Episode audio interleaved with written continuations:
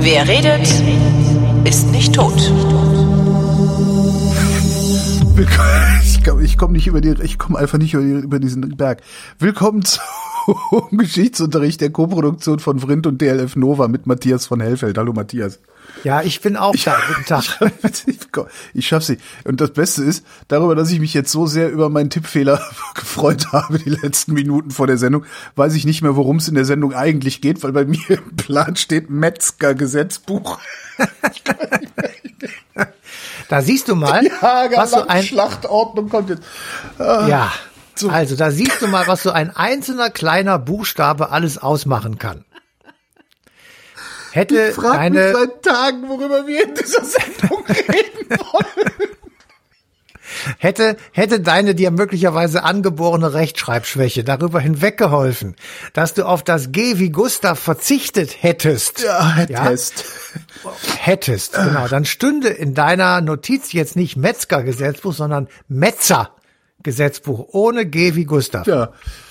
Und dann Muss einem aber ist- auch gesagt werden. Also Ja, das verstehe ich. Und dann aber ist, äh, ich sag mal, die intellektuelle Leistung von diesem Metzer Gesetzbuch auf die Stadt Metz zu schließen nicht sehr weit. das ist nee. So dass zu klären bliebe, in welchem Jahr befinden wir uns denn eigentlich? Bitte das Metzer-Gesetzbuch. Und diese Frage wird beantwortet mit dem Jahr 1356. Mithin in der Mitte des 14. Jahrhunderts. Das war eine relativ furchtbare Zeit, ehrlich gesagt. Mittelalter, ne? Mittelalter und zwar tiefstes.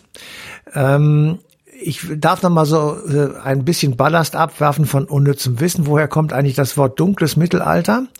Da denken viele Leute, weil das so schrecklich war und Ich möchte die alle, lösen. äh, alles böse ist und überhaupt und überhaupt. Und ähm, Wegen der Nein, Artefakte. das kommt daher, dass wir relativ viele Dokumente, also relativ wenige Dokumente haben aus dieser Zeit und dass da deswegen vieles im Dunkeln liegt. Was ja dann diesen einen, diesen einen, wie hieß der denn nochmal, dieser eine Professor, der mit Histo der, kein Historiker war, sondern irgendwas anderes, Soziologe oder so, den dann dazu bemüßigt hat, zu behaupten, Karl den Großen hätte es vermutlich gar nicht gegeben. Ja, das ist dummes Zeug. Aber So, ja, Ja, ja. Dabei wissen auch alle, dass Karl der Große das Metzger-Gesetzbuch geschrieben hat. Genau. Und wir wissen hauptsächlich auch alle, dass diese Zeit wirklich für die Menschen, äh, über, wo wir uns jetzt so drüber amüsieren, das war damals nur wirklich keine besonders gute Zeit. Also es gab die Pest, da haben wir ja auch schon drüber äh, geredet und diese Pest hat etwa ein Drittel der europäischen Bevölkerung dahin gerafft. Es gab Hochwasserkatastrophen, das berühmte Magdalenen-Hochwasser, das hat in fast allen europäischen äh, Flüssen zu steigendem Hochwasser geführt und es ist möglicherweise tatsächlich das schlimmste Hochwasser des zweiten Jahrtausends gewesen, also bis in unsere Tage hinein. Gleichzeitig gab es eine, eine äh, Agrarkrise, sprich eine Lebensmittel- oder Ernährungskrise wegen steigender Bevölkerungszahl. Das wurde dann so ein bisschen relativiert durch die furchtbare Pest, die also gewütet hat. Ähm, die öffentliche Ordnung ist vielfach zusammengebrochen. Es gab Judenpogrome, es gab ähm, wirklich Ausschreitungen, die also äh, das Bandenwesen nach vorne gebracht hat. Man nahm sich sozusagen, was man brauchte. Da wurde der Federhandschuh in des Nachbarn Garten geschmissen und dann ging's los. Und man konnte also im Grunde genommen tatsächlich sagen, es hat eine äh, starke Verunsicherung äh, der Menschen gegeben. Das heißt, Und- würde es die Artefakte und Aufzeichnungen aus dem dunklen Mittelalter geben, würden wir es wahrscheinlich trotzdem dunkel nennen. Ähm, wir würden es dunkel nennen. Nee, wir würden, ja, brutal vielleicht eher. Brutal. Also das muss ich wirklich sagen. Also wenn man heute so Berichte liest, wie die sich damals äh, an die Gurgel gegangen sind für irgendwelche Nichtigkeiten, das muss ich schon sagen, ist also von großer Brutalität gekennzeichnet.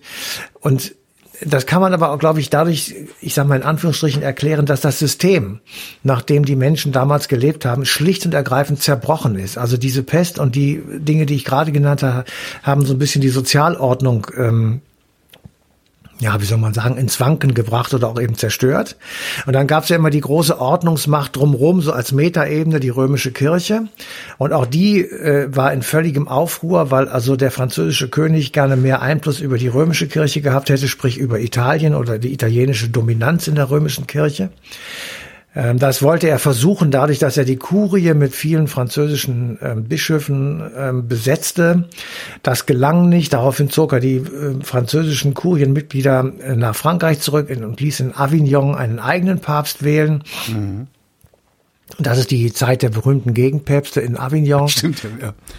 Äh, die bis 1377 oder 78 sogar dauerte. Und ähm, erst dann kam so allmählich die Idee, nee, wir brauchen wieder eine einige römische Kirche. Und das sollte dann gemacht werden. Und dann sollte also der eine französische Papst wieder nach Rom zurück, das war Gregor der Elfte der aber kurz bevor er das machen konnte, leider verstorben ist. Das sind dann immer so Doppelschwierigkeiten. Ähm, und dann kam also. Ist, ist denen da irgendwas gelungen damals? In der das klingt Zeit gerade so, als wäre alles schiefgegangen. In der Zeit nicht, in der Zeit wirklich nicht.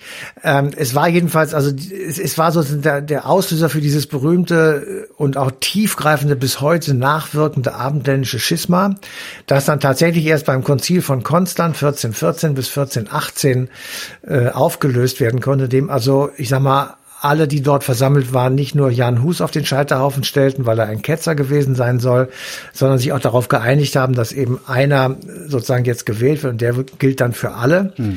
Und dann war es wieder eine Zeit lang Ruhe. Aber diese, diese Teilung und dieses Verunsichern und diese, ich sag mal, der Verlust einer ähm, Ordnungsmacht auf der Metaebene, also auf der theologischen oder religiösen Ebene, das war wirklich für die Menschen schwer zu ertragen. Und es, man hatte das Gefühl, es bricht alles auseinander und ähm, es war die, die bis dahin gültige Ordnung funktionierte eben nicht mehr. Und das galt immer etwas mehr in, in dem Teil Europas, in dem wir heute Deutschland finden, als meinetwegen in Spanien oder Frankreich oder auch Italien. Das liegt einfach daran, dass der mittlere Teil Europas äh, ich sag mal, das Zentrum, ohne das jetzt als besonders gewichtig zu bezeichnen, das Zentrum geografisch gemeint ähm, immer von sozusagen einer Doppel- oder Dreifach- oder Hundertfach-Herrschaft gekennzeichnet war, je nachdem, wie man das sehen will. Es gab immer sehr starke Territorien. Mhm. Also Großherzöge, Könige, Bische, äh, Ländereien und Stadtstaaten und so weiter, die also alle ihre eigenen Vorstellungen hatten, ihre Autonomie hatten, die aber alle auch dafür sorgten, dass es eine Zentralmacht gab, den deutschen König, das war ein römisch-deutscher König beziehungsweise Kaiser, weil der eben nicht nur über Deutschland regierte, sondern über Österreich, also was wir heute Österreich äh, nennen, Teile äh, so Kroatien, Venetien Österreich, und sowas. Ungarn bis, halt, ne? Ja, bis runter nach ähm, Spoleto, also südlich von Rom. Mhm. Darunter waren, das war eine, eine, andere Herrschaft, die hatte jetzt nichts mehr mit dem deutschen Kaiser zu tun. Und der deutsche Kaiser war einerseits abhängig davon, dass ihm die Könige ein Veto, ein Votum gegeben haben, also ihn gewählt haben, und andererseits musste er dann darauf hoffen, dass der Papst diese Wahl der deutschen Fürsten sozusagen so weit gut fand, dass er ihn zum Kaiser krönte. Mhm. Und ähm, wenn man sich jetzt vorstellt, dass also die Päpste in Rom sich gegenseitig die Köpfe einschlagen oder drei gleichzeitig existieren, wird die Sache ein bisschen kompliziert. Und das Dritte, ja, wenn, was dann auch kann man immerhin sagen, Mama hat aber gesagt, ich darf das. Ja, genau. Und das dritte oder vierte oder fünfte in dieser Liste von Verunsicherungselementen war eben, dass der Königsstuhl in Deutschland, nennen wir jetzt mal in Deutschland, mhm. durchaus von Leuten besetzt werden konnte, die keine Deutschen waren. Also Wilhelm von Holland saß da drauf, Richard von Cornwall saß da drauf, Alfons von Kastilien oder Heinrich der Siebte, der war Luxemburger. Da kann man vielleicht noch zu der Zeit sagen, der gehörte so ein bisschen mit dazu. Aber das waren jedenfalls ähm, Könige, die eben durch Geld, durch Bestechung, durch Absprachen, durch ähm, andere äh, Dinge auf diesen Stuhl gekommen sind und dann mehr Knüppel. schlecht als recht regiert haben. Es war Gehuddel hoch 100. Und äh, dieser Zustand ähm, führte eben dazu, dass auch die, ähm, ich sag mal, diejenigen, die dann letztendlich dieses, die Wahl trafen, die sieben berühmten Kurfürsten, das war ähm, eine Mischung aus weltlichen Herrschern, also der Pfalzgraf bei Rhein, der Herzog von Sachsen, der Markgraf von Brandenburg, der König von Böhmen. Das waren die weltlichen mhm. Fürsten und Kurfürsten und die Erzbischöfe von Köln, Mainz und Trier. Diese drei Erzbischöfe waren sozusagen diejenigen, die den ähm, religiösen Anteil an diesem ähm, Gremium darstellten und diese sieben zusammen wählten halt den König. So, und da konnte man also bestechen, dass das nur so hin und her ging und entsprechend durcheinander war das alles. Und ähm, wenn man sich jetzt vor Augen hält, du hattest also eine unsichere politische Sta äh, Situation, es war völlig instabil. Ähm, die, die Zentralmacht und die Teilherrschaften äh, agiert nicht mehr vernünftig zusammen. Also wenn wir uns das mal auf heute beziehen, wir sehen gerade in der Pandemie, ähm, dass Länder und Bund irgendwie zusammenarbeiten müssen. Mhm. Und wenn sie das nicht mehr tun, müssen. dann bricht's auseinander. Müssten, jetzt habe ich's genau. Naja, jetzt im Moment ist es vielleicht gerade nicht so, aber im Prinzip die Zeit davor war es ja. Und wenn also Einzelinteressen größer sind als das Gesamtinteresse, dann kann ein Ministerpräsident heute oder damals ein König von Bayern oder ein Großherzog von Baden, der kann also sich schon sehr querstellen und kann also bestimmte Dinge eben einfach verhindern. Und wenn eben diese sieben Kurfürsten sich nicht einigen können, ähm, und meinetwegen einer sich enthält, so dass es immer ein Patt gibt, dann äh, kann es eben sein, dass auf einmal einer kommt, ich sag mal der König von Holland oder der Willem von Holland, der dann sagt, jetzt äh, ich biete euch jedem das und das und außerdem habe ich noch drei Töchter, die kann ich verheiraten mit euren drei Kindern und schon ist alles gut und dann wird der König. So, und, und das ist natürlich eine, eine Situation, die auf Dauer so nicht tragbar ist. Und ähm, wenn dann eben auch noch zumal in Rom alles drunter und drüber geht, dann ähm, bleibt es sozusagen ein, ein schwieriger Punkt. Und in, diesem, in dieser Situation, also Mitte des 14. Jahrhunderts, kommt es zu etwas ganz, ganz Entscheidendem, und zwar für die gesamte deutsche Geschichte. Es wird das erste Grundgesetz der Deutschen äh, geschrieben. Mhm. Und dieses erste Grundgesetz ist die Goldene Bulle. Die Goldene Bulle heißt deshalb Goldene Bulle, weil das Siegel, mit dem das alles sozusagen mit Brief und Siegel dann beschlossen wurde, aus Gold ist, was normalerweise nicht der Fall war, sondern es war ein anderes Edelmetall. Und äh, in dieser goldenen Bulle werden zwei Dinge äh, definitiv ähm, beschlossen. Erstens, oder mehrere Dinge, aber das ist jetzt mal das Wichtigste. Ähm, erstens, äh, die sieben Kurfürsten wählen den deutschen König mhm. und der Papst muss, muss den so gewählten hinterher zum Kaiser römisch-deutsch also römisch-deutschen Kaiser krönen. Welcher Papst? Es gab ja zwei. Egal welcher, egal welcher. Äh, aber, aber Papst und Gegenpapst, also weil die haben ja. Ach so, nee, das, das, nee, nee, also, also es muss dann der römische Papst, der muss ihn dann für für alle Zeiten sozusagen, weil das war jetzt nicht an die eine Situation gekommen. Okay, verstehe. Okay, okay. Grundsätzlich.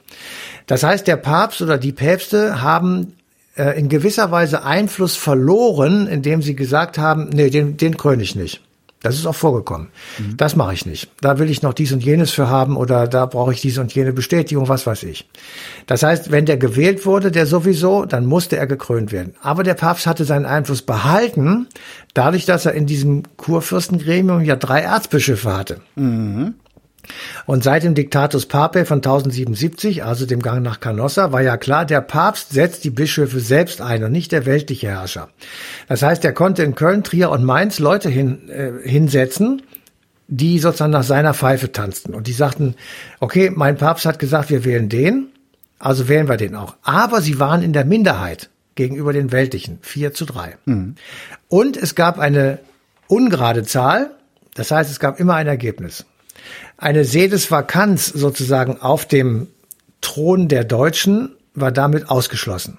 Was ja unbedingt sein musste wegen Heiliges Römisches Reich, ne? Oder? Zum Beispiel. Genau. Und ähm, Heiliges Römisches Reich bedeutet ja, und das macht man sich auch immer, man, wir, wir lächeln ja über dieses Wortungetüm, ähm, das äh, war schon auch eine große Ordnung, äh, Ordnungsmacht, eine stabilisierende Kraft im gesamten Mitteleuropa bis weit in die Neuzeit hinein. Mhm.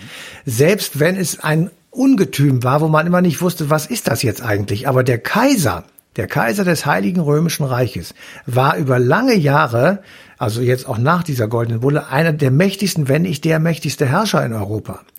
Da gab es ja durch dynastisch, dynastische Zufälle, durch Heiraten, durch Todesfälle ohne Kinder und so weiter, also bestimmte Erbfolgen, Situationen, in denen also bis auf Frankreich im Grunde genommen alles, was in Europa Rang und Namen hatte, in diesem Reich vereinigt war, weil also einer aus dem Habsburger Haus meinetwegen auf dem Thron des römischen Kaisers saß, deutsch-römischen Kaisers, aber auch in Spanien auf dem Königsstuhl, Philipp II. und Maximilian I.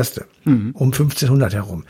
Ähm, das heißt, es war eine extrem wichtige Machtposition auch. Also ähm, das war aber eben, ähm, ich sag mal, phasenweise unterschiedlich, keine Frage. Äh, auf der anderen Seite war es auch ein, ein, eine Konstruktion, die man so sich heute gar nicht mehr vorstellen kann, die, glaube ich, auch nicht ähm, nachahmenswert ist, aber die eben. Na, deren äh, Begründung äh, ja auch gar nicht vorstellbar ist, dass dann, völlig, dass dann die Welt untergeht, wenn das Römische Reich nicht mehr existiert und so. Das ist ja alles irgendwie. Das funktioniert hier mit unserem Weltbild nicht mehr. Also genau, letztendlich geht es zurück auf Karl den Großen, auf die Idee, mhm. dass es eben diese vier Reiche gegeben hat genau. und dass das irgendwie weitergehen muss. Oder auf Otto den Zweiten, der das ja auch gesagt hat. Aber äh, da sind wir bei 900, also bei Karl sind wir bei 800, bei Otto sind wir 962. Aber so lange geht das eben schon zurück und so lange ist auch die Tradition und da kann, ich kann dann so, wenn ich mir das heute vorstelle, wie ich so im Mittelalter ratat, ratat auf meinem Pferd da rumreite, ähm, kann ich mir schon vorstellen, dass ich da so eine gewisse Traditionstreue habe und sage, nee, wir brauchen diesen Kaiser, mhm. der uns ja auch gemeinsam verteidigt. Also ich stell dir mal vor, äh, ein paar Jahrhunderte später ist die Zeit der sogenannten Türkenkriege.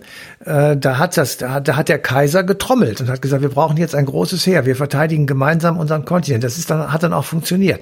Wenn da jeder einzelne Herrscher losgezogen wäre, wäre es vielleicht ähm, ganz anders gewesen. Mhm. Jetzt kommen wir zum Metzer Gesetzbuch. Ähm, das ist, ist ja, ja, ja, das ist ja, hat ja nichts mit dem Schlachterbetrieb zu tun, sondern eben mit der Festschreibung dieses Prinzips. Und das stand in dem Metzer Gesetzbuch, weil die Goldene Bulle aus verschiedenen Abteilungen besteht. Und eins davon ist eben das Metzer Gesetzbuch, dass diese Festlegung dieses Prinzips noch einmal sozusagen in bestimmte Formen gießt und nochmal bestimmte Details sozusagen klar macht. Und das ist bei Historikern ich sag mal, relativ einig, dass die sagen, da ist die im Grunde genommen Festlegung des Föderalismus zu erkennen. Da ist das ähm, Herausstreichen der besonderen Bedeutung des Territorialprinzips ähm, zu erkennen. Mhm. Also könnten wir auch sagen, das ist das erste Grundgesetz, weil unser Grundgesetz dem sozusagen sehr stark angelehnt ist. Also wir haben eine sehr starke äh, Position der Länder. Das sind ja letztendlich, sind diese Länder hervorgegangen aus den vielen Territorien äh, im mittelalterlichen Deutschland. Die Deutschländer, ja.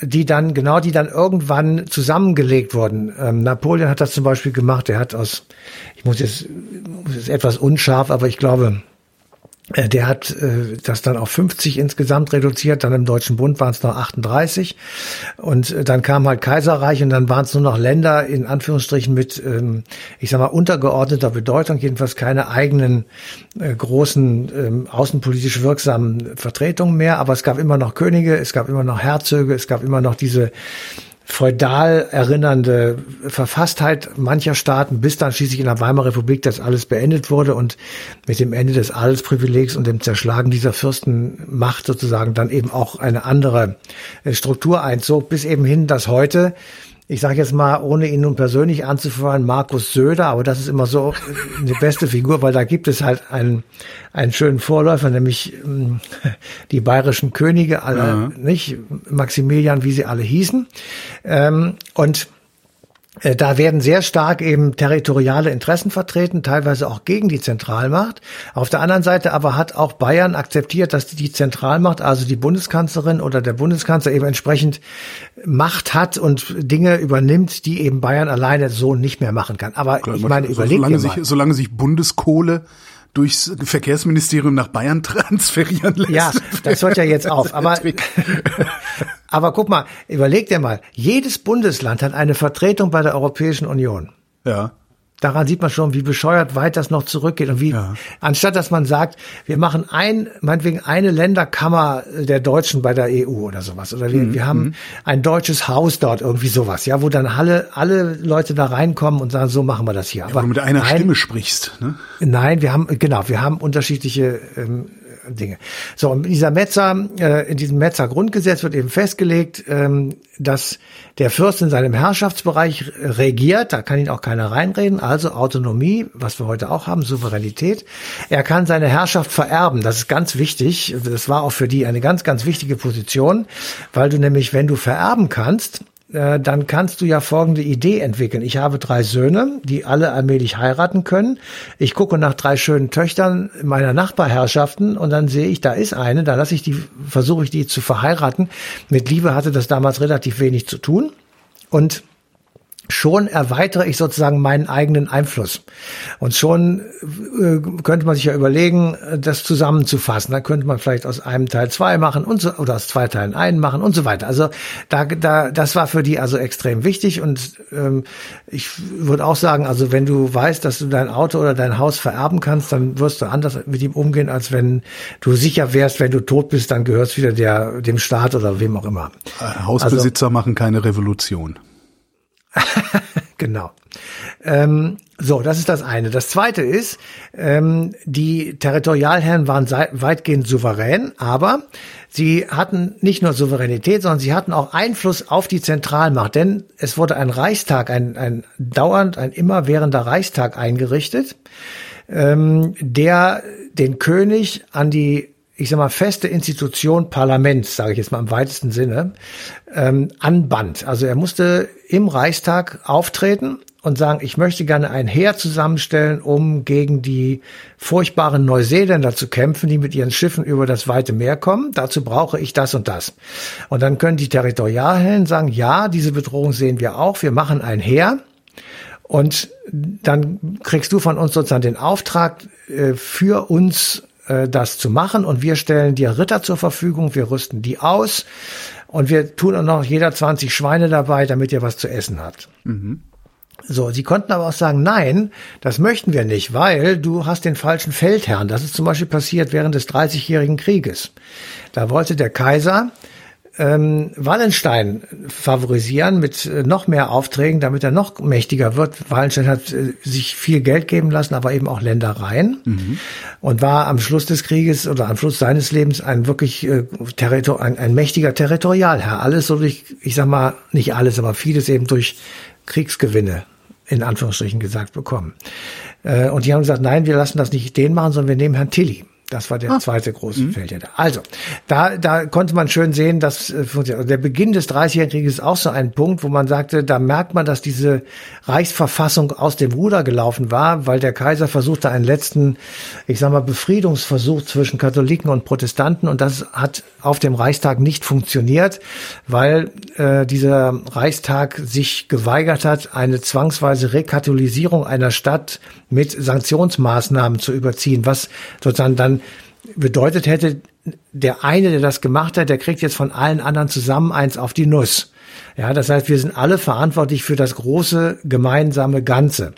Und in dem Moment, wo dieser Gedanke da ist, das wird auch heute so sein, dann funktioniert es. Wenn Sie aber sozusagen alle gegeneinander sind und ihre eigenen Interessen nur durchsetzen, meinetwegen in einem Reichstag, dann wird es schwierig. Dann ist die mhm. gesamte Verfassung eben sozusagen obsolet gestellt und dann ähm, wird es kompliziert. Das war einer der Auslöser für den 30-jährigen Krieg, weil einfach äh, eben dann auch wieder alles äh, durcheinander ging. Und das Ergebnis des 30-jährigen Kriegs, eines dieser Ergebnisse war, dass die Europäer insgesamt gesagt haben, nein, wir müssen jetzt zusammen dafür sorgen, dass wir diesen äh, Kontinent, auf dem wir alle gemeinsam leben, äh, sauber halten und, und mit einer Ordnung unterwerfen, die jedem ein Leben möglich macht. Das ist jetzt etwas äh, großspurig gesagt, ja. aber du weißt, was ich meine. Ja, also klar, vor, vorher war es ein Gegeneinander mehr, jetzt sollte es mehr ein Mittel miteinander sein. So, und im Kleinen ähm, kann man das eben auch finden, dass sozusagen die beiden Mächte, Zentralmacht und Territorialherren, sich aneinander gebunden fühlten. Und es lief immer dann gut, wenn der Kaiser akzeptiert hat, ich muss ähm, dem Reichstag oder der Reichsverfassung Genüge tun. Also versuchen die Territorialherren auf meine Seite zu kriegen. Und wenn andererseits die Territorialherren gesagt haben, ja, wir müssen dem Kaiser aber wirklich auch helfen, weil der kann ja nicht, ähm, der hat kein eigenes stehendes Heer zum Beispiel. Der Kaiser hatte keine, der hat natürlich eine kleine Privatarmee, aber er hatte keine Streitmacht, mit dem er in den Krieg ziehen konnte. Und das war halt im 14., 15., 16. Jahrhundert extrem wichtig. Und so gesehen ähm, ist eben diese Erkenntnis, die zum ersten Mal tatsächlich schriftlich fixiert wurde, 1356 in der berühmten Goldenen Bulle und dem Metzer Gesetzbuch, sozusagen die Geburtsstunde der Idee, dass wir in einem föderalen System aber doch gemeinsam handeln müssen, sprich eine Grundordnung oder ein Grundgesetz haben müssen, an, an das man sich halten kann, wenn wir nicht einer Meinung sind. Und das kann man eben sehr schön an der Pandemie sehen, das kann man aber auch an anderen Dingen sehen, wo Länder und hm. Bund gemeinsam irgendwas machen müssen. Wenn das nicht funktioniert, dann, dann sitzt das ganze Land am Trocknen und das ist eben für, schlecht für alle. Ja, das haben wir die letzten zwei Jahre gesehen. Matthias von Hellfeld, vielen Dank. Bitte, bitte. Und euch vielen Dank für die Aufmerksamkeit. Die passende Stunde, äh, die passende Sendung Eine Stunde History gibt's im Radio und zwar auf DLF Nova am 20. Dezember 2021 und wir wünschen schöne Weihnachten.